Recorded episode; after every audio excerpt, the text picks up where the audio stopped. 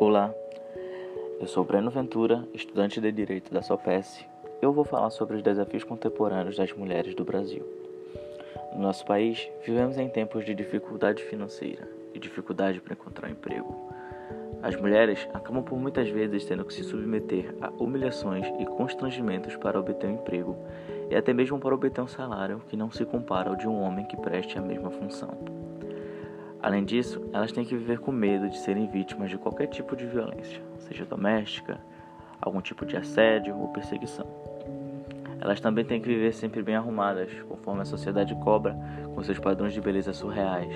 Isso gera um desconforto, uma depressão, pois estão insatisfeitas por não caberem naquele padrão.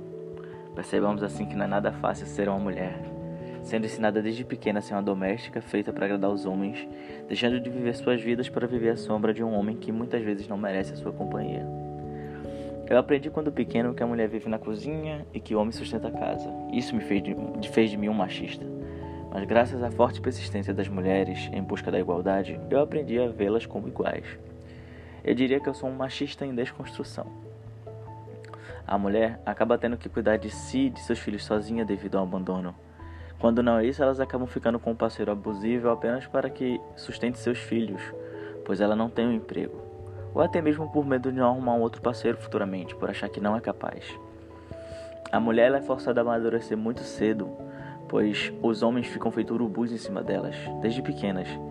Muitas vezes esses homens são mais velhos, o que faz com que elas se relacionem sem conhecer bem o parceiro, e futuramente isso vira um problema.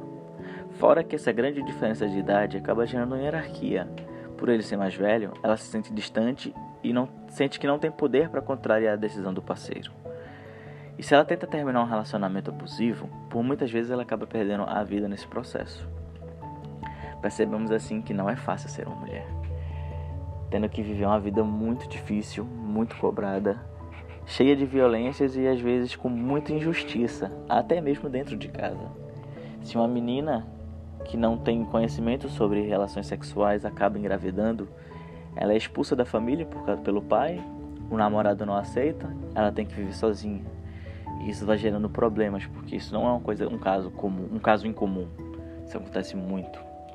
As pessoas se recusam a, a ensinar sobre educação sexual nas escolas. Vem um namorado que também não tem muito conhecimento, mas que fica induzindo ela. Aí isso gera gravidez, vai gerando outros problemas sociais além dos problemas que a mulher tem. Por isso que devemos ter em nossa consciência o conceito de igualdade, o conceito de respeito e o conceito de empatia.